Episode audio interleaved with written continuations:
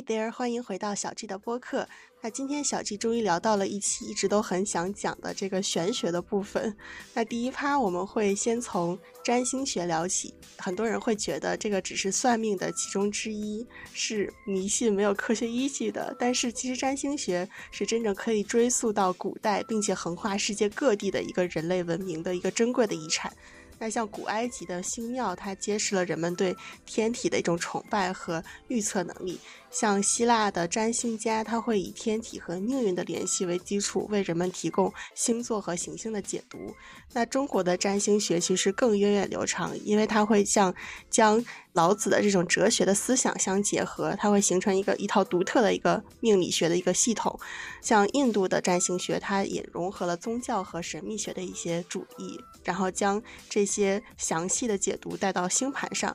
在像古巴比伦和阿拉伯世界，也是欧洲中世纪的一个占星学的一个呃瑰宝。那其实占星学作为人类历史上最古老的一个知识之一，它一直承载着文明的机遇和智慧，在我们的文化和思想中都发挥着很重要的作用。那我们今天也是很荣幸的邀请到一位现代的占星家做客我们的播客，带我们揭开这个宇宙的秘密，还有解码占星学所提供的一个人生智慧。那还是照例先请我们的嘉宾做一个自我介绍吧。Hello，Hello，大家好，我是占星师令。一七年的时候开始接触神秘学，从塔罗出发，然后转入占星学的学习。在占星这条路上呢，是二零二零年入学的伦敦占星学院，二零二二年进入 ISAR 国际占星组织的中国经世研究小组。很有幸的在今年五月份轮占毕业了，在这段时间里。担任过星座女神莫小琪，也就是准了 A P P 占星部分的内容编辑，也担任过新月文化的公众号主笔。目前的是在活跃在小红书啊，我的小红书账号是 Lin 占星 L Y N N 占星，大家可以公关注一下。我们依然是放在每期的介绍那块。我目前小红书这边都是一些知识分享，也没有太多其他的东西，但是。很认真、很严肃的分享，可以保证，嗯，在严肃占星这个领域，我属于比较年轻的新生代占星师。我刚入学的时候，我那个年级里面年纪最小的了。我是一九九六年生人，本科的时候读的电气电气这个学院的精密仪器技术。一八年毕业就去了对口的国企，我们对口的就是航天科工，也是一个观测宇宙的一个工程吧。工作第二年。年底赶上了那个疫情爆发，我就觉得世界突然安静了，然后想了很多事情。对我就觉得，啊，我的人生是需要这样吗？因为当时大家对于疫情的概念，很多人是灾难性的。我觉得灾难性的，那如果世界就毁灭了，我就到这儿，我感觉有点不甘心。对 对，当时思考了好多事情，就觉得其实这个行业，包括这个专业，可能并不是我想要的。或者说国企的这个氛围可能也并不适合我的性格。权衡了一下，呃，因为塔罗一直是我的爱好，包括神秘学，我一直都处在兴趣的状态，没有把它当成一个职业。但是疫情那段时间，我就确定了，嗯，我希望在我的人生计划里面，以后主走占星这条路。二零二零年的前大半年啊，教一位台湾的老师学习古典占星。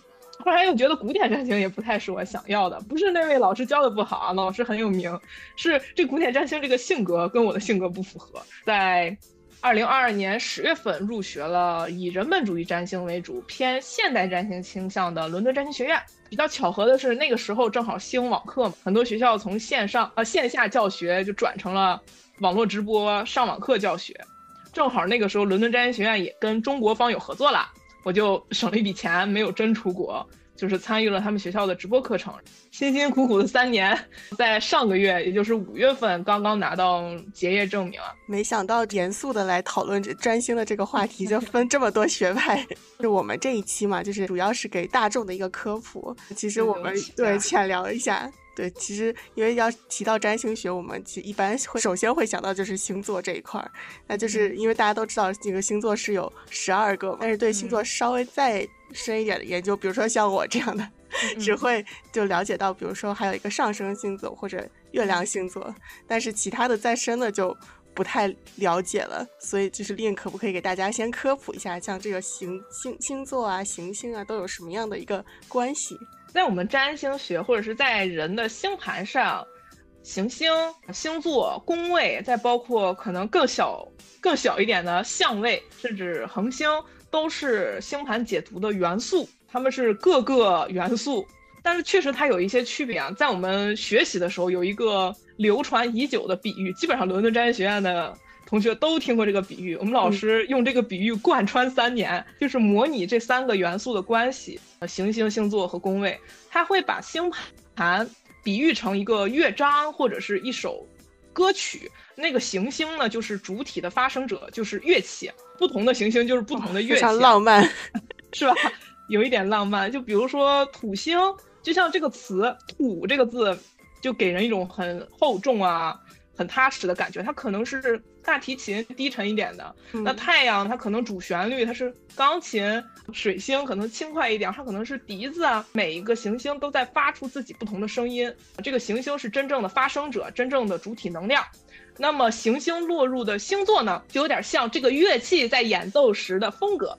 有有的乐器它轻快的，有的是温柔的，有的有一点激烈的，有点澎湃的。当然，这个风格可能和我们实际想象的这个乐器最合适的那个风格不一样。比如说大提琴，可能我们想象它低沉的。那有些人的星盘中土星会以非常爆裂的形式表现啊，不那么严肃，或者是 有一点反叛，这些都可能。他就会让这个大提琴发出一些你想象不到的声音啊，可能会让人不舒适啊。这个大提琴怎么这声啊？这个就扯到行星能量的体现，有一点深啊，不多多的展开。就是举一个例子，有这么一种情况，星座呢就是这个乐器在演奏时的一个基础风格，有点像他负责的这一部分的一个音乐的滤镜。他想啊，悠扬的还是恐怖的，是吧？或者是小调、大调，这个是每个人都不太一样。宫位就有点像这个音乐演奏的一个舞台，它允许在哪儿演奏，是哪个市、哪个区、哪个演播厅，呃，被允许播放这首乐曲。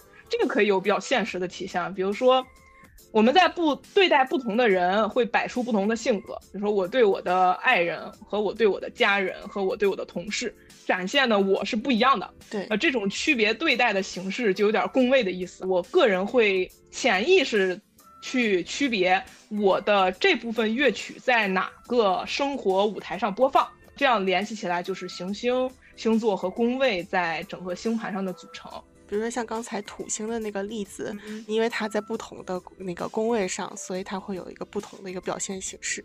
我是觉得它在不同的星座上会有不同的表现形式，这种不同的表现形式又会具体在哪个生活领域？比如说，土星可能是我们面对。长辈的态度，就比如，哦，我我爸爸，或者是我的老板的态度，啊，有可能我是很暴烈的，就是我不不服他，啊，这个暴烈属于星座，但是这个老板呢属于宫位，像这种不同星座的一种结合的特质，它可以通过。星盘去了解一个人嘛，就是比如说这个人的星盘，它会显示什么金星是火象啊，或者土象，它会有很大的反差嘛。就是你去这样去结合的话，而且他有没有个人的一些特质，一些规律性的特质，就比如说这个大富大贵的人，还有这个渣男渣女之类的，他有没有一些就是规律性的一些特质，可以从这个星盘上体现出来？我这个问题可以拆解成两个问题，第一个问题就是关于反差的问题。就占星学，我个人认为是最难的一点，也是最悬的一点，就是它这个行星都是个体，就像我刚才提到那个元素，十二个星座，十个行星，啊，十二宫位，它都是有数的。但是它一旦组合到一个星盘上，就会变成一个整体，而且每个整体都差异性非常大。嗯，就像很多乐器组成一个乐队，然后大家声音都交在一起，然后大提琴影响钢琴，然后钢琴影响小号。呃，小号影响笛子，然后产生很多微妙的化学变化，让这个歌儿呃成为人独一无二的一个演奏。也就是说，星盘解读它很难像读词读字典或者是组词造句一样，把每个行星含义拎出来，然后拼成拼图一样的，那是很难的。一般情况下，我们都会把星盘看成一个整体，去理解星盘中抽象出的那个人物形象是什么样子的，把它看成有灵魂的，看成有血有肉的。我最常听到的发言就是在平台上底下会有留言说：“哎，你说的这个配置跟我不像呢。尤其是比如说我在小红书上分享一个呃双子座的特质，底下有人说，哎，我是双子座啊，我从来不这样，这是很正常的。对，但是这个问题上我们俩都没有错，就是我们俩之间有一个误会。我谈论的呢是双子座这个星座的特质，他谈论的呢是他盘里的那个可能是太阳双子座，因为通常下我们都说我什么座就是太阳那个座。对对对，我们还有对别的行星是吧？有可能我太阳双子座，但是我金星可能是金牛座都有可能。呃，这个可以通过一个美术的比喻，比如说我现在在谈论的是这个红色颜料本身，我说哦红色。热情奔放是吧？给我一种激情的冲动。呃，那他就说，哎，为什么我这幅画里面这个红色那不热情呢？是不是不正常？是因为他把那个颜料已经投射到画布上了，画布上的是非常综合的，嗯需要跟其他颜色调和，不可能一个纯红放上去，他肯定在调色盘上是调了，他还要为他这张整张画面的氛围感服务。比如说一幅恐怖的画和一幅非常阳光的画，同样是红色。就一个是血星，一个是太阳，是吧？对对对，哎，它就不一样，或者是它在你画面里的比重也不一样。就比如说你那个金星是火象，但是它给我的感觉是土象，有可能它只有金星在火象，剩下的群星是土象，那它就体现出了那个重要的、更突出的颜色。而你那一点点红红色呢，可能就变成一个。陪衬对，也就是说，这个这个红色只要从那管里挤出来，放到画上，一定就不一样。它所以这个可能会造成某种反差，或者是不理解、不准，你不对，像这种这种情况。我讲小红书上有人分享说，哎，这个双子座是这些特质，可能会在这个时间段，然后有什么样的一些反应？我还需要去关注这些信息吗？还是说我其实本身去，真的是去看我自己这幅画，以我自己这幅画为准？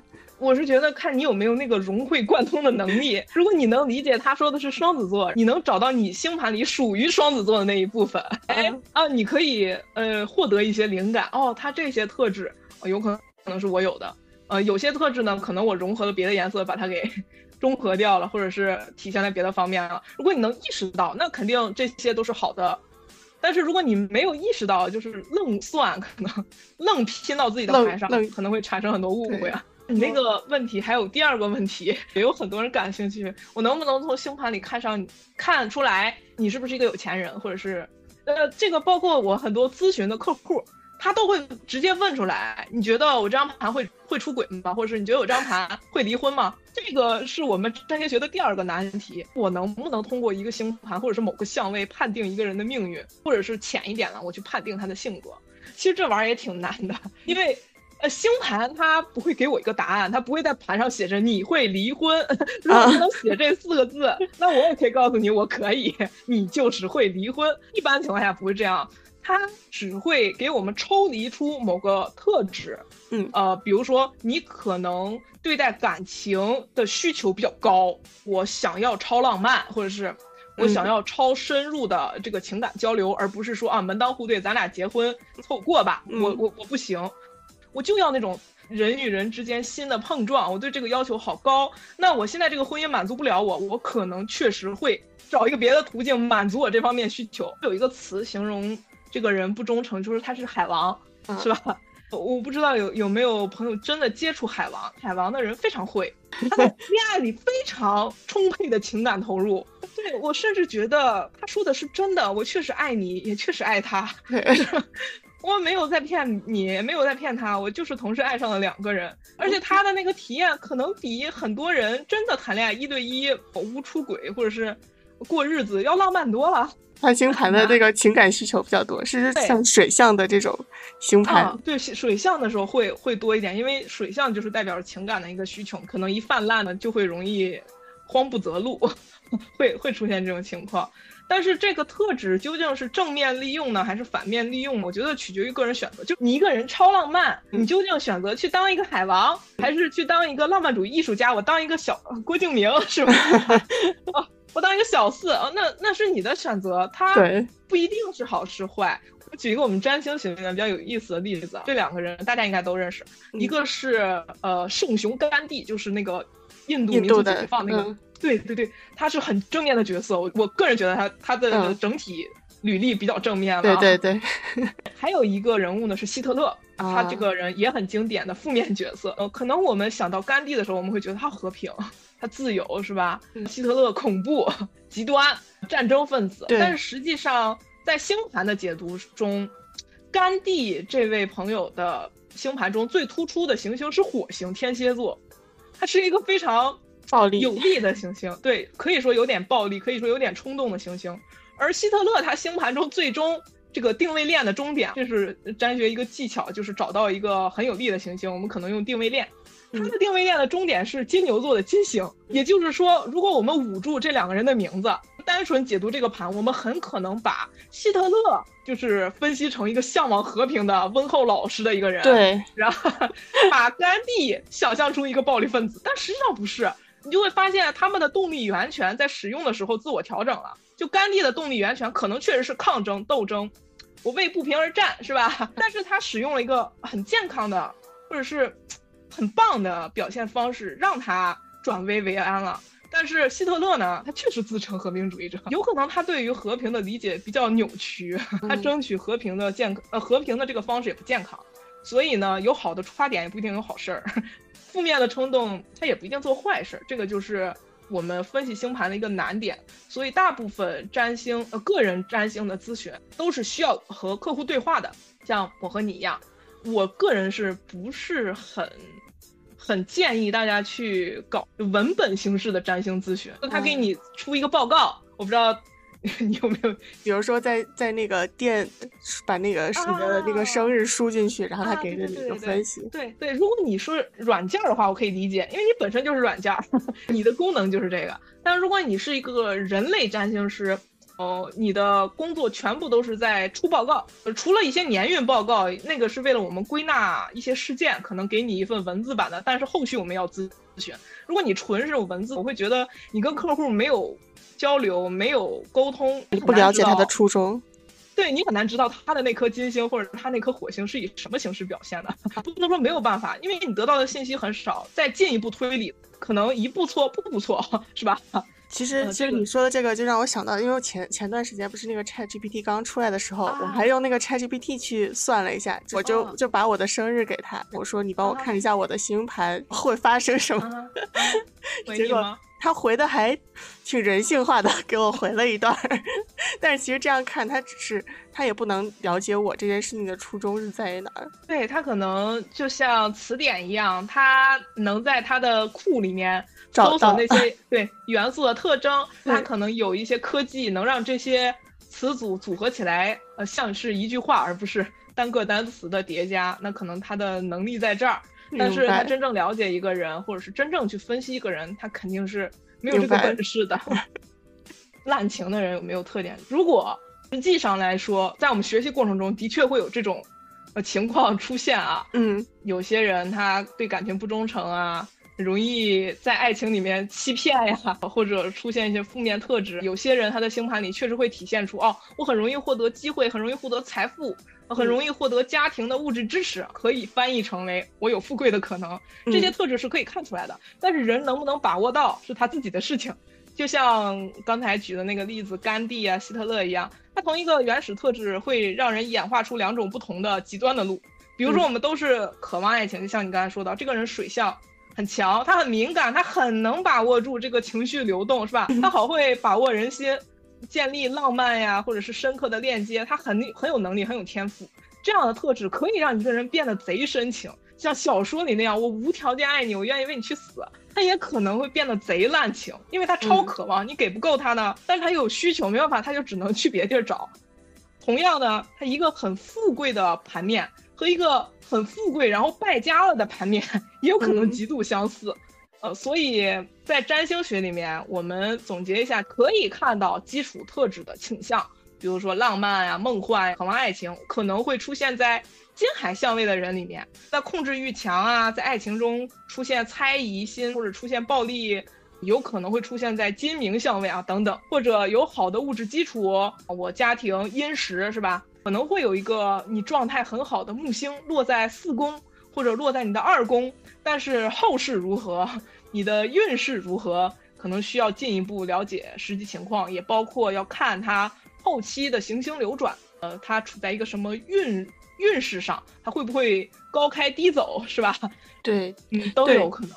因为我之前也也会去看一些什么八字啊之类的，就是像东方这种。看他，他就会说这个人他可能生来带着一个什么样的命命格，但是比如说你又可以从他的八字推出这个人一生的运势，包括比如说你像那个星盘当中，有的人他就是他的情感需求很强，或者他的物质基础很好，然后但是他有没有可能就是说在这段时期我是就是是很专情，但在我下一段时期可能我不知道发生了什么事情，然后导致我变得很滥情，或者我就是高开低走了。如果从西方的占星学中看到这一些，这个就有点像命运，把这两把这个词拆开，变呃，你后面讲的那个就属于运，前面那个基础先天的就属于命。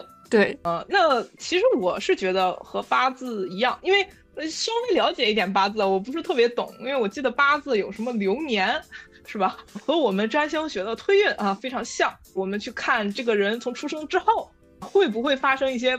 波动是吧？起起落落啊，起在哪落在哪，就是从天上的行星和我们个人出生星盘的结合来看。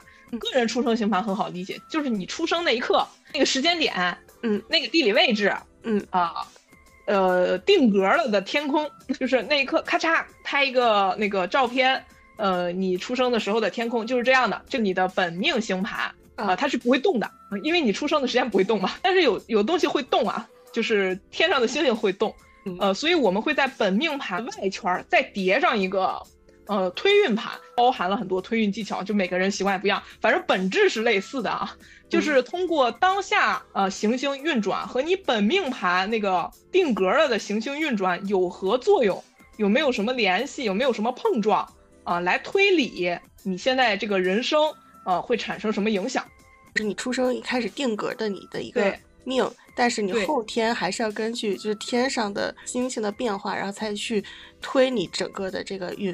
对对对对对对，就是它有一个先天后天的一个一个区分。学占星学的天赋，还有 很有逻辑。这个有没有一些例子，看他这个人的命跟他的这个运相结合？前提啊，就是你在考虑运的时候，你先得确定你那个命是对的。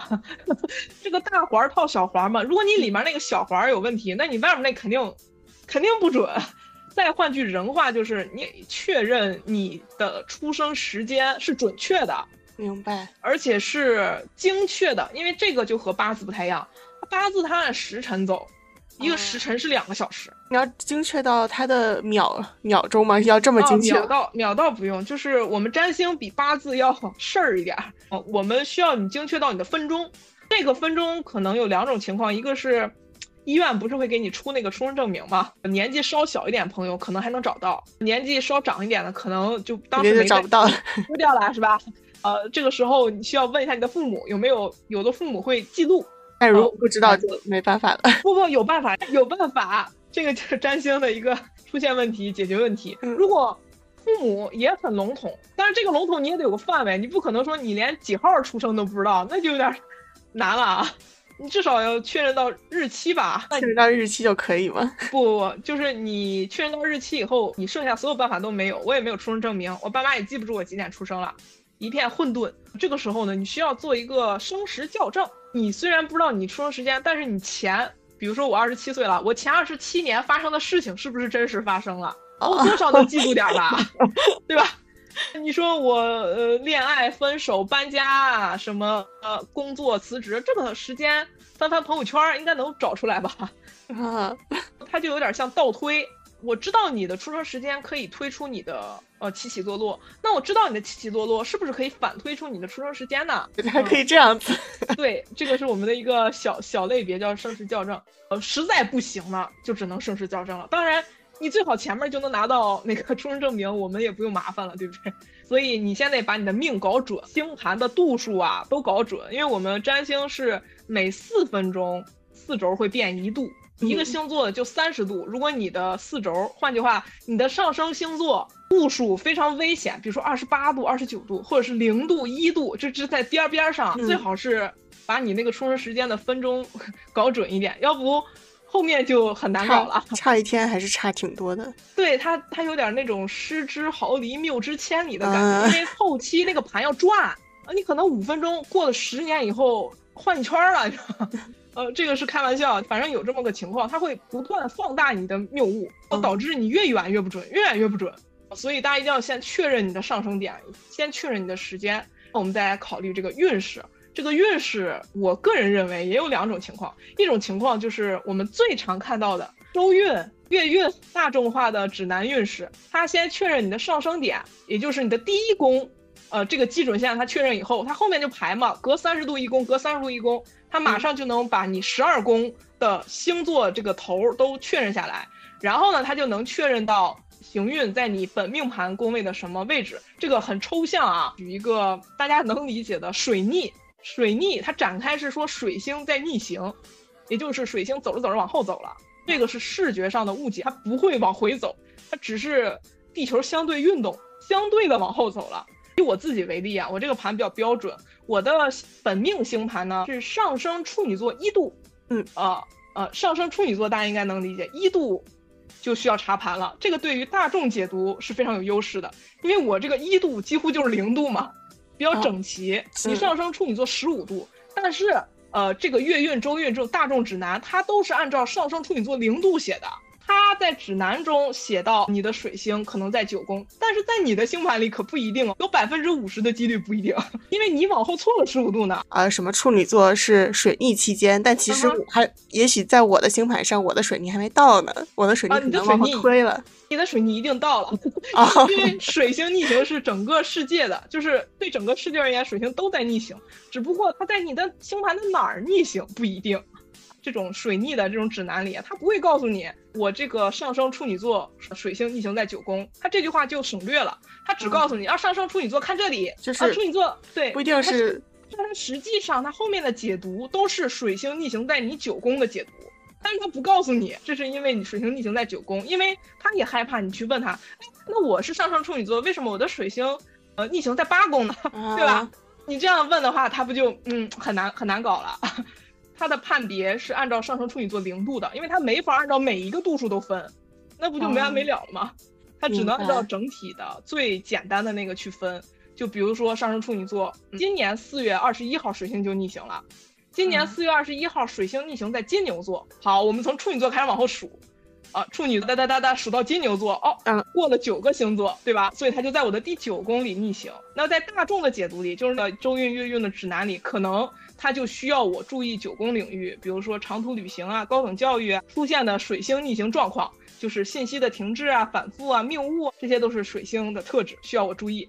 但是如果我这个时候选择去做个人占星解读、占星咨询，一对一的，我把我的盘交给占星师了，那占星师会发现更多情况。一个他会发现，比如说我是上升处女座十五度，他会发现我这个水星逆行在八宫，或者是逆行在十宫，他不一定在九宫。这个是他发现的第一个信息，第二个信息，他会发现水星逆行在金牛座十五度，可能和我本命盘当中的摩羯座十三度的木星形成了一个和谐的三分相。那这个水星逆行除了需要我注意九宫领域的停滞反复以外呢，还会给我带来别的影响，影响了我的木星。那我的木星也有它的，就像乐器一样，它也有它的领域，它也有它的滤镜。比如说我的木星可能在我本命盘的五宫里，可能是我的四宫主，有可能在这一段就是信息混乱呀，不得不暂停进度的这个情况下，我可能会误打误撞的得到一些。别的机会，比如说旧事重提的机会，或者是把以前没解释清楚的事情解释清楚的机会啊，尤其是在家庭领域，因为四宫是家庭领域啊，或者是亲子领域，这是五宫领域。当然，这是一个非常理想化的例子，我只是单抽出来这一个相位去和大家解释。实际上的占星咨询是非常综合的，大概是这么一个情况。这个就是占星师做一些运势啊，或者是呃预测啊的一些逻辑基础。当然，实际情况。可能更复杂一点。我帮大家问一个问题啊，就是刚才这个讲的，就是比较专业，我们也不太明白什么叫什么十十三度或者三分相，但是其实就是总的来说，就是还是要去找这个占星占星占星师去聊。但是我觉得在聊的当这个过程当中，就是在包括我之前的一些去占卜的一些经验来说，就是我会发现有两种可能，就是预测结果跟我实际发生的情况有点不太一样的地方。就是比如说这个星星它的移动是在变化的嘛，就是在天上的这个星星，然后现在是什么三分相，然后但是它可能最后变成六分相，或者是它没走到那个相位之类的，然后影响到我这个占卜的一个准确准确率。然后第二个就是这个占星师在给你解读的时候，他会不会带带有一些就是个人的情感，就是比如啊这个这个可能是一些不好的事情，但是其实你像你说的误打误撞呢，就变成了一个好的事情。我前面这个问题，我是觉得那个正是占星学准确的准 确的原因，正是因为天上行星在流转，我们才能做预测。比如说你刚才出现那个情况，呃，可能他现在在三分相，比如说过了一个月之后，他换相位了，我们就不换三分项，我们换成对分项，因为三分项是和谐的，对分项是困难的嘛。呃，很有可能是这个月你在这个领域有一些机会，或者是有一些便利，等到下个月你在这个领域，嗯，就会有一些。对抗，因为对分项是对抗嘛，就我觉得 A 是对的，你觉得 B 是对的，大家吵一架，对抗，这是生活的常态嘛，不可能会在某一个领域永远保持红利。这个就是占星预测的最主要的工作，就是我告诉你你在什么时期，在什么地方会占优，什么时期什么地方可能会遇到某种困难。这个就是因为行星轨迹在变，它要是不变。可能就难了，就 就没有这个预测必要了。对，可能我们不知道从哪儿掐指一算出来的。我我这种理工科思维，我就很难接受这个学科了。哦，后面 会不会带一些主观的色彩来解读？我觉得就是作为一个人来说，很难避免这个问题，因为我也有感情。在伦敦占星学院的时候，学到第三学年最后一门课叫资商技巧，它就是专门为了别我们这个。这个劲儿啊，就是 告诉你你要怎样做一个好的占星师，而不是做一个好人占星师，对吧？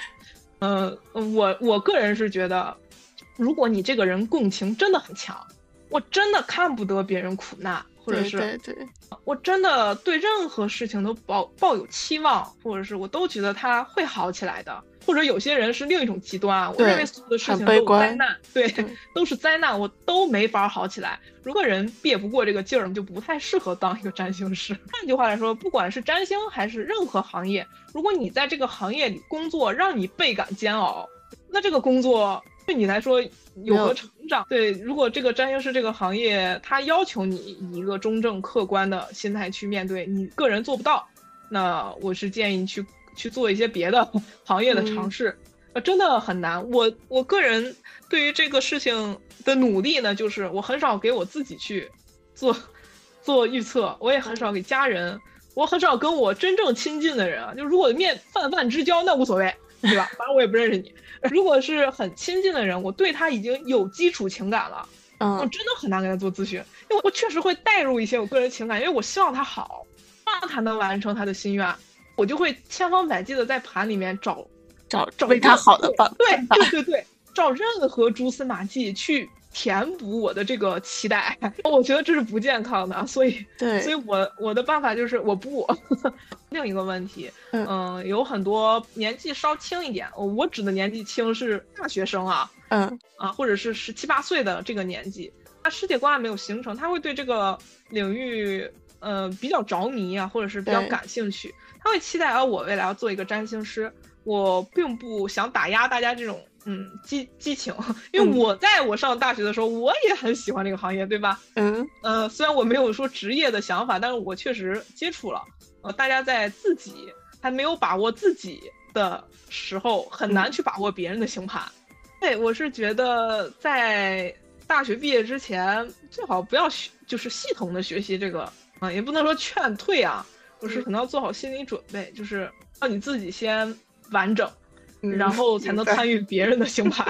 到时候我就觉得我大学的人生观就不完整，我就很偏激。对，但现在就好一些。不管是去占星也好，还是说去看八字也好，它都算是一种预测嘛。但是有没有一种说法，就是这个八字是看长期的，然后占星是看短期的？因为你会不太好去推星星的的变化。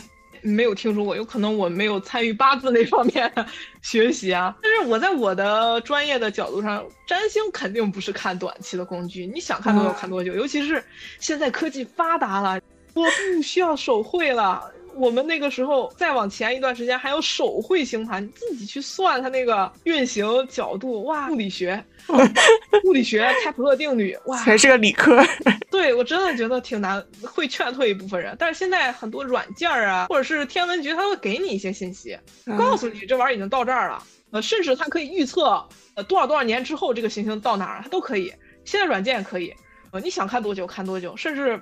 我我们之前学一些人物，我们甚至可以推测他死后是一个什么状态。这个在某些人的星盘里可以出现，比如说 有那个那句话叫什么，就是什么他死了，但他没有死，什么说他人可能去世了，但是他的作品可能一直在世界上留存。像尼采，对对对对，大家对他的讨论也没有停止，对不对？那，有些人他在逝去之后，他的名声他可能会转折呢。啊，就是他的精神还在。对，死之前没有名，哦，死之后爆红，这些都可能会出现在他呃所谓啊去世之后的星盘里。我是觉得是无限延伸的，行星是因为行星是不停流转的，所以我觉得星盘也是无限延伸的，不可能说你去世了，然后你 这些星就不动了，天上不还是在动吗？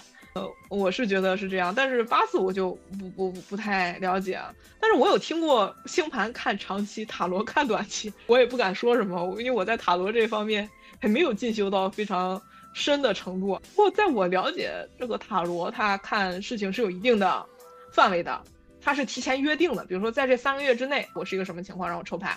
或者是我在这半年之内，我是什么情况抽牌？我还没有听说过在十年之内 这么远的 情况。对，当然也有可能是我狭窄了，就是要给他一个短期的一个时间节点。对，因为塔罗在这方面它就不敏感，因为牌上面没有时间信息。但是占星学包括八字，它本身就有时间信息。今天是初一，它就是初一，它就是新月；明天是十五，那天是十五，它就是满月。它不是我约定它是满月，它就是满月。我观测它是满月嘛？我觉得这些可能对于呃命理学塔呃那个塔罗相对于星盘来说，它就有一点点弱势，在时间信息上敏感度上。因为之前我也是还算过一个其他的这个骰子，我不知道你有没有占星骰子，我一直以为那个字念骰子，后来发现我打不出来那个字。对对，就是那个骰子他们。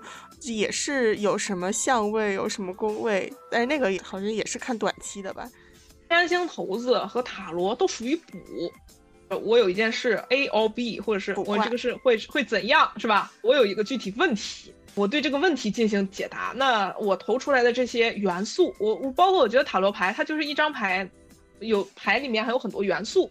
或者是有一些画面，我把它拼凑成一个故事，这个故事对应到我这个问题，表达了一个什么情况？我觉得骰子和塔罗在某些 角度是有使用上是有一致性的，所以它可能也没有太多的时间信息的敏感度。它其实并并不是真正意义上的去关心，而是已经用这个形成的一个哪个星什么哪个宫位代表什么概念。我觉得它跟那个抽签儿差不多，就那哎不是抽签，就是晃那个桶，然后飞出来一根签。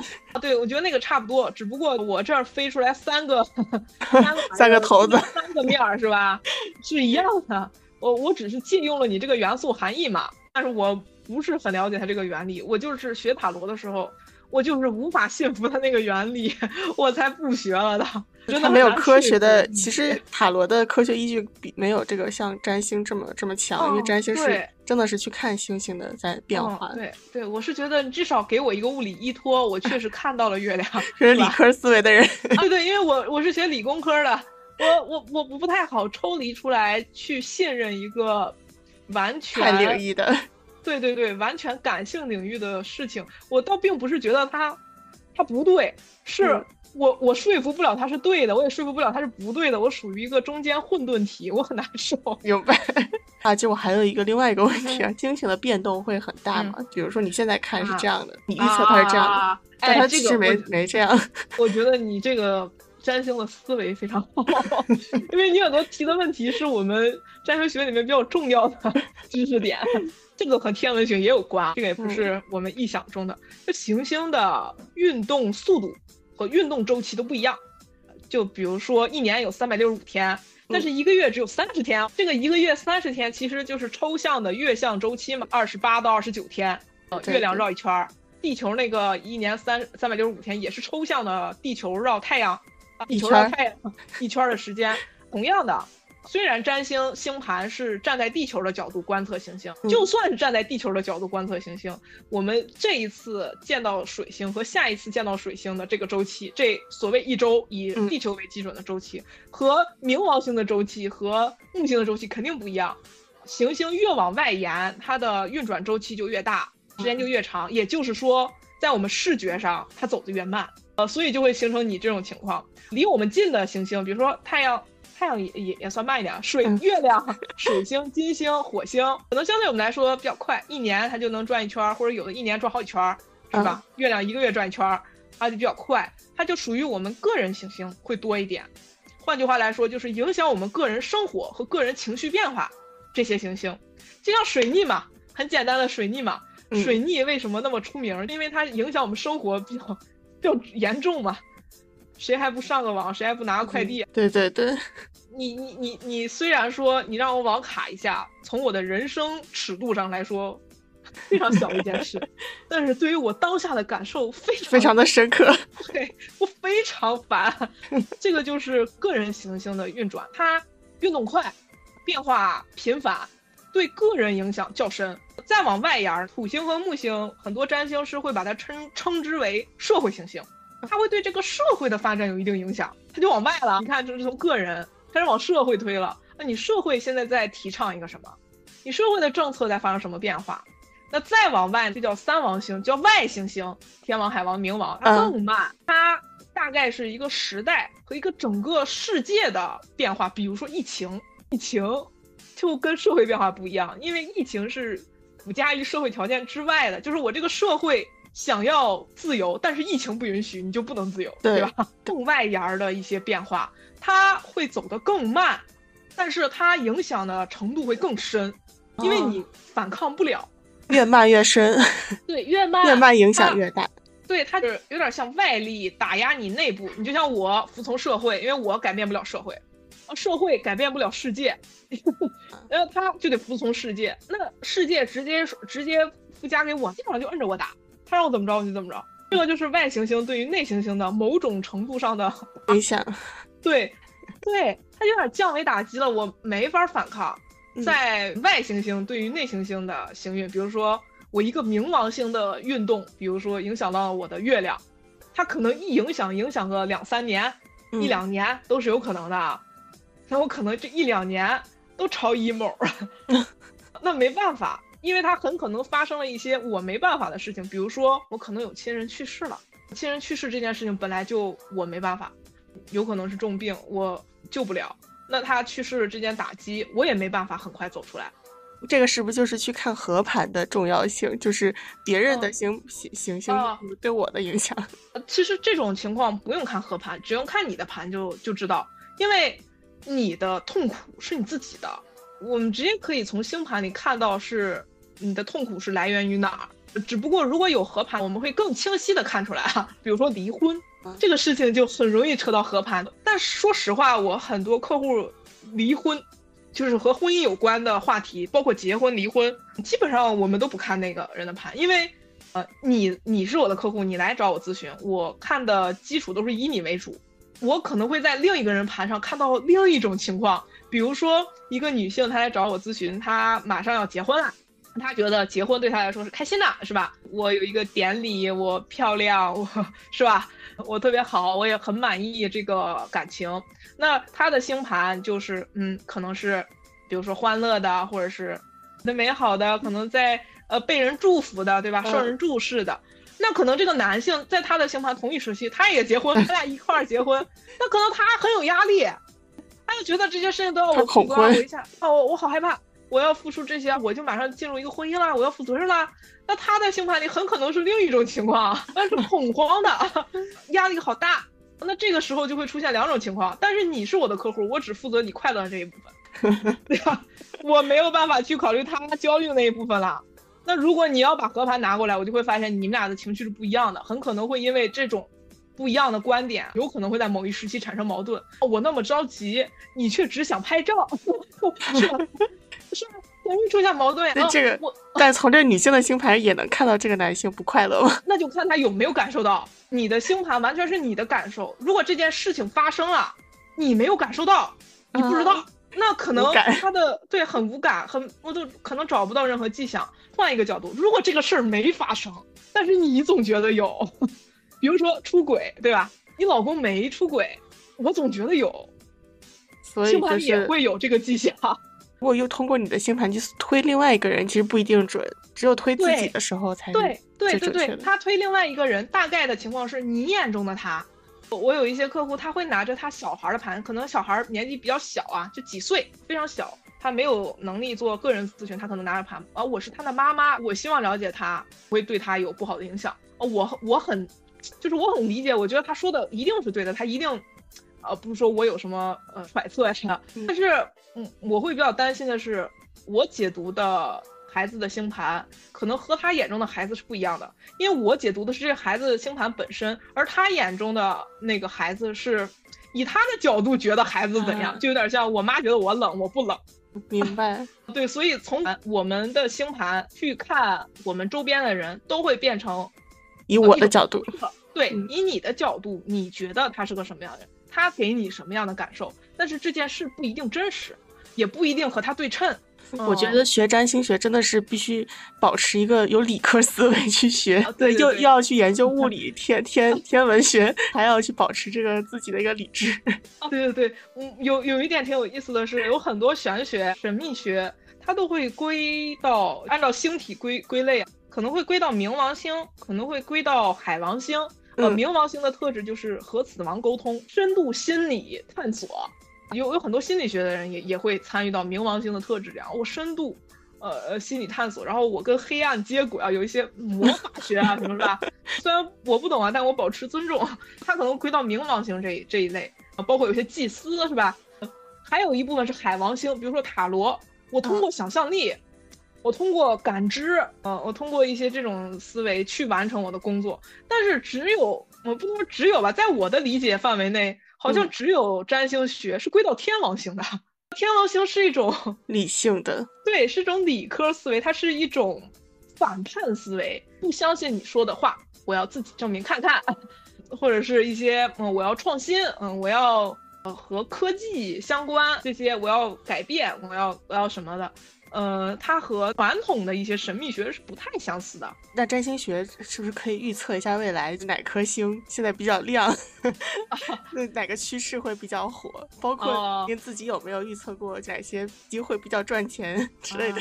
就像我你之前那个问题一样，因为我参与个人情绪，我真的很少为我自己去做什么。我比较担心它会影响我的判断。但是，哎，我比较。有意识的在做一件事情，就是追踪我的木星，这个倒是有意识的，因为木星是一个很稳定的行星。所说的稳定是它每年都会换一个星座，这样我不用特别的去关注它的呃轨迹，反正它每年换嘛，你可以大概知道这一年的一个运势。对对对对对，因为木星。在中国，它好像叫太岁，岁星，就是啊一年一岁的这种感觉，有点类似于太岁啊。对对对对对，我会观测。当然这一年可能不是一个自然年，不会是从一月到十二月，可能是从三月到明年三月这样啊。这一年呃木星在我本命盘的什么领域？那我可能会对这个领域颇有好感啊。呃，对对对对，比如说木星马上就进入到我的九宫了。比如说我有一些旅行的计划呀，那我就会啊，那正好就这个时候吧。对，大家也可以去看一看自己的木星。对对，这个很很简单，你就去看一下自己的木星现在大概在自己哪宫位，也不用特别记忆，你只要记住了，它今年比如说在二宫，明年它就在三宫，对不对？这个不是很简单吗？看一次就行。对，而且木星是一个在传统意义上它是最大的吉星嘛，传统意义上它会带来很多机会。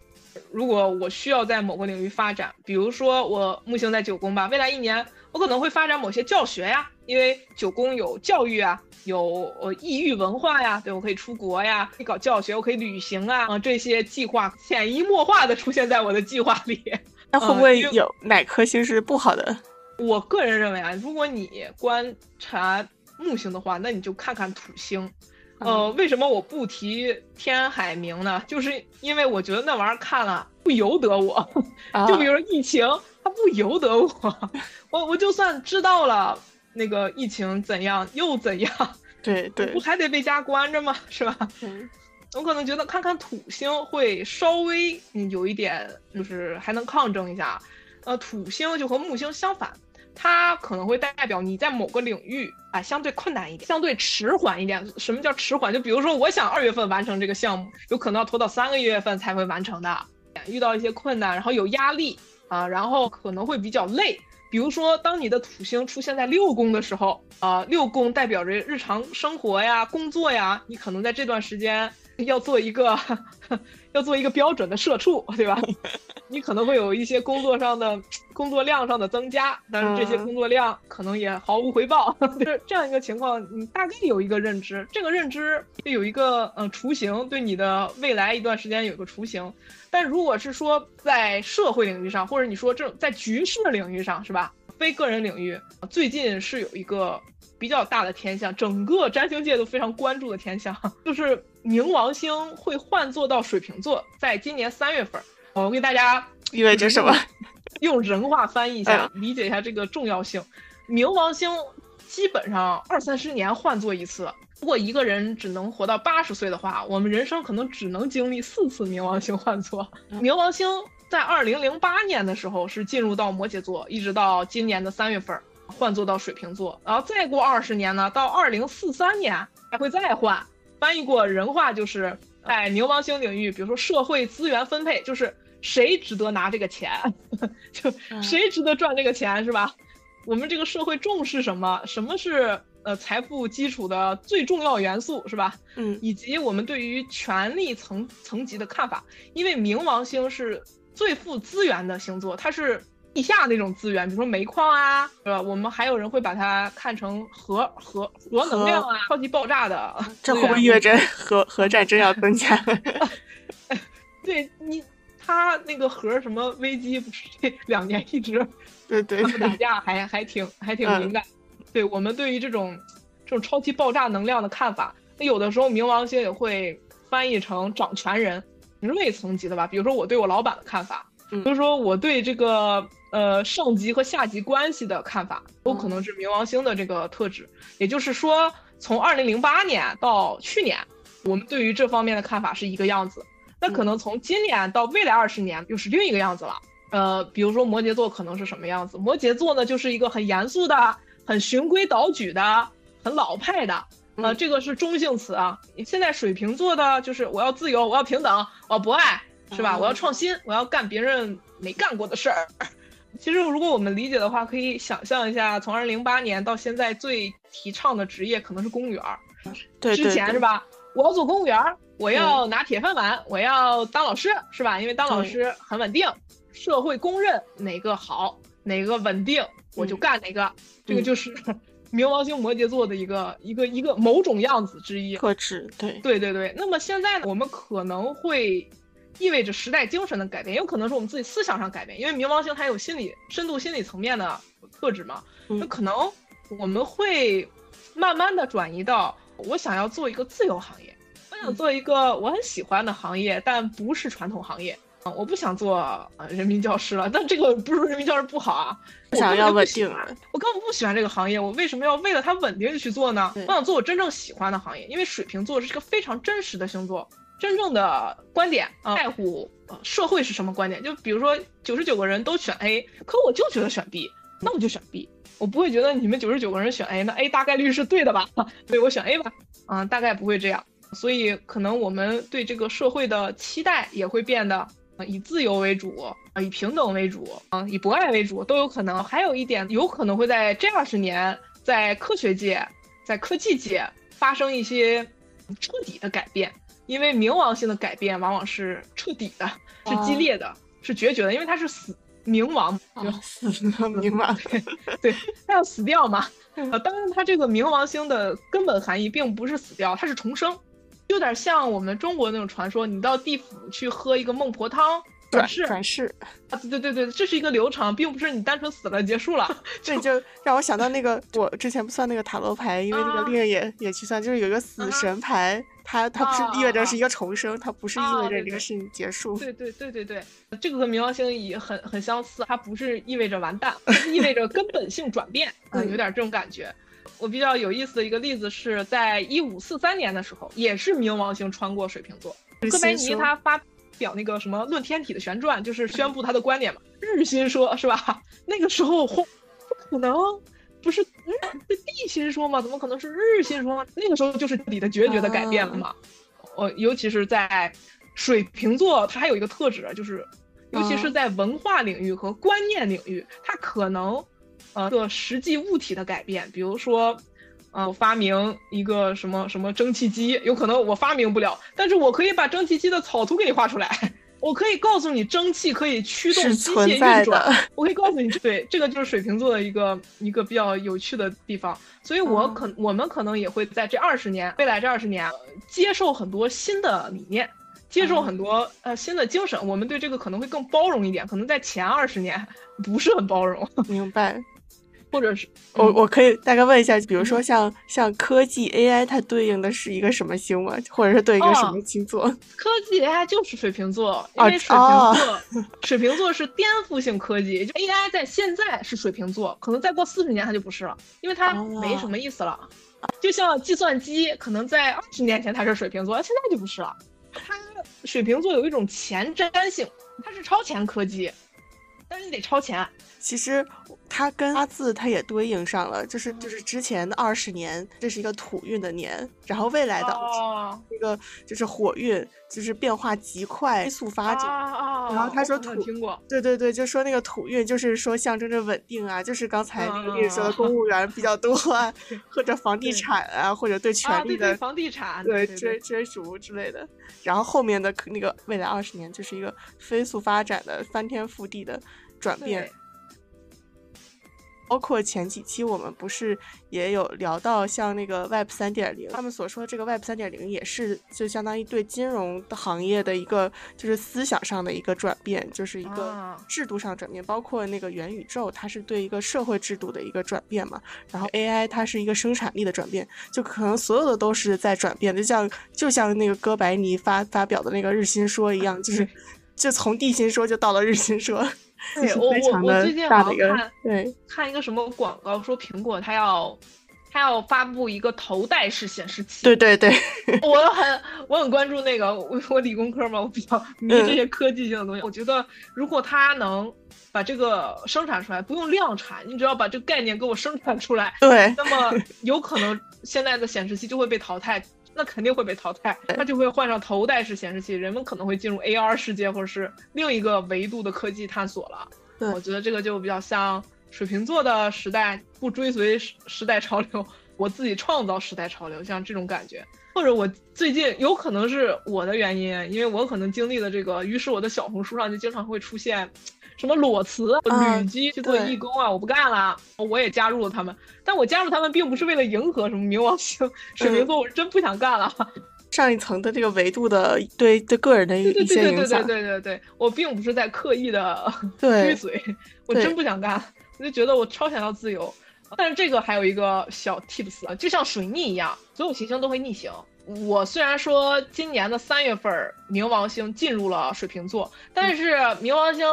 逆行了，也就是说，他可能再过几天，他就会退回到摩羯座了。啊，就是你这想法又打回去了吗？对，就是如果有两种情况，第一种情况就是我有我有想自由的心，但是前面这三四月份我没没把握住，我拖延了。那可能未来这半年，我可能还是保守保守策略啊，可能有些事情我就改变思想了，我还是觉得再待一会儿啊。还有一种可能，那三四个月的时候，我把握住了，我确实不干了，或者是我确实去投奔了我的某项自由，有可能未来这半年会产生一些反悔，或者是星星在作怪。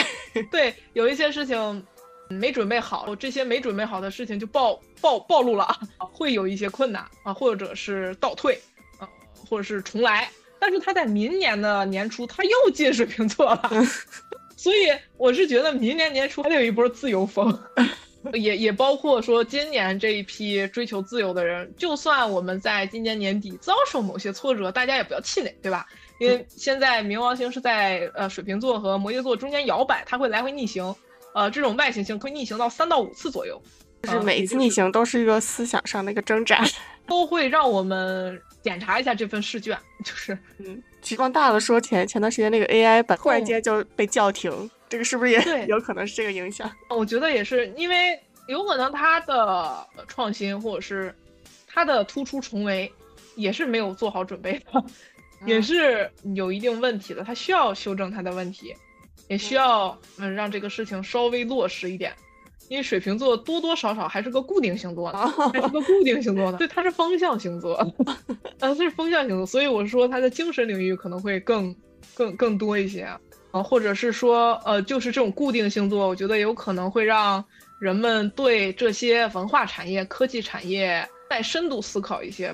不仅是一种观点，或者是一种学科，如果它能转化成对社会的一种贡献，因为冥王星是有资源、有力量的嘛，一味的屏蔽，你有可能也是好事。对于冥王星水瓶座时代，我再往遥远的说一下，就等到下一次换到，应该就是双鱼座。对，就这种水象星座跟这种这种风象星座有什么不一样？就冥王星进入了双鱼座的话，会有什么不一样？应该是在四三年，冥王星可能会进到双鱼座，因为双鱼座啊是有一点浪漫的星座的。如果说我们冥王星在水瓶座的时候是一个科学报刊，是吧？科技杂志，那么冥王星在双鱼座的时候，人们可能更喜欢听神呃童话啊，或者是神话。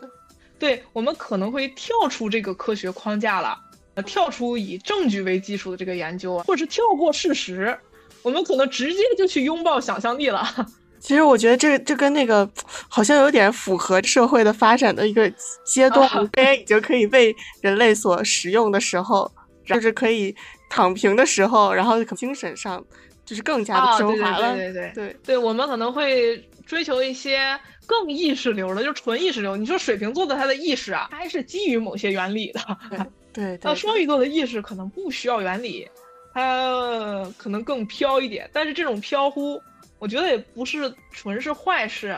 呃，人类用想象力真的做了很多事情，真的嗯不是说所有的想象力都是空想或者是幻想。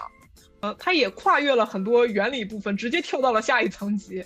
就像有人说什么科学的尽头是玄学，对对对对。如果那个时候我们真的呃跳过了科学去拥抱玄学，啊，未必未必就。一事无成，我是觉得，对对，你有可能人家真有点什么东西呢。对，就是你你必须有那个想象力，你才能真的创创造出来的。嗯哼嗯哼，当然，敢想才能敢做。对，也是个展望，不知道对对，二十年以后会怎样。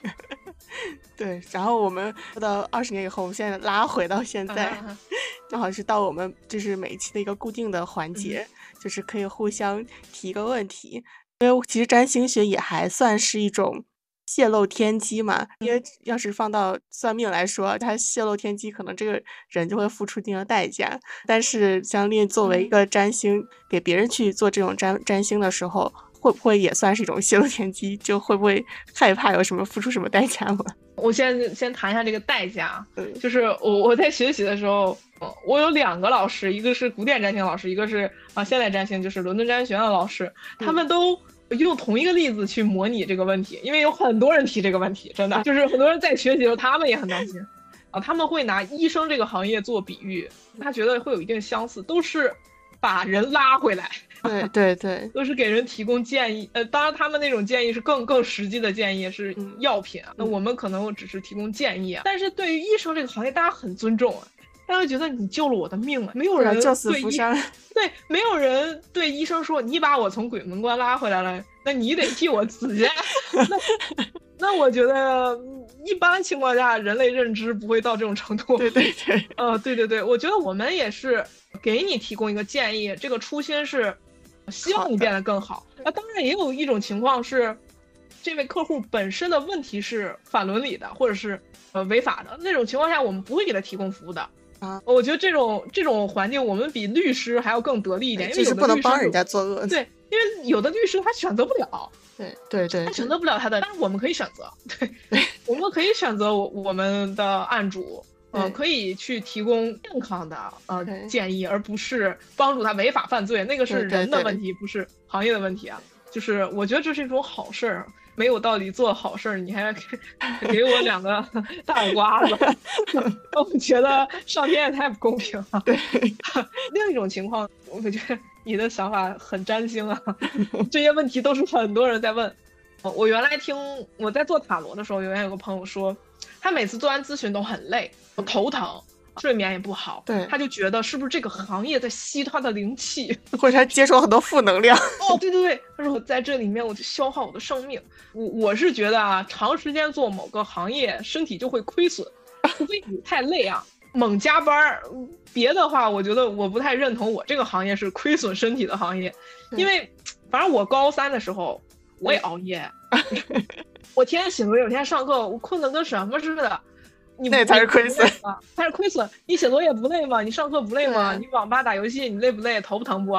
都累。对啊。所以，所以我觉得有的时候你的身体不舒服，是因为你参与了高强度工作，或者是。我们这个行业需要用脑啊，比较专注，对，或者是你要用想象力，你一直推测。这种情况下，你说哦，我容易疲惫，我觉得是科学的。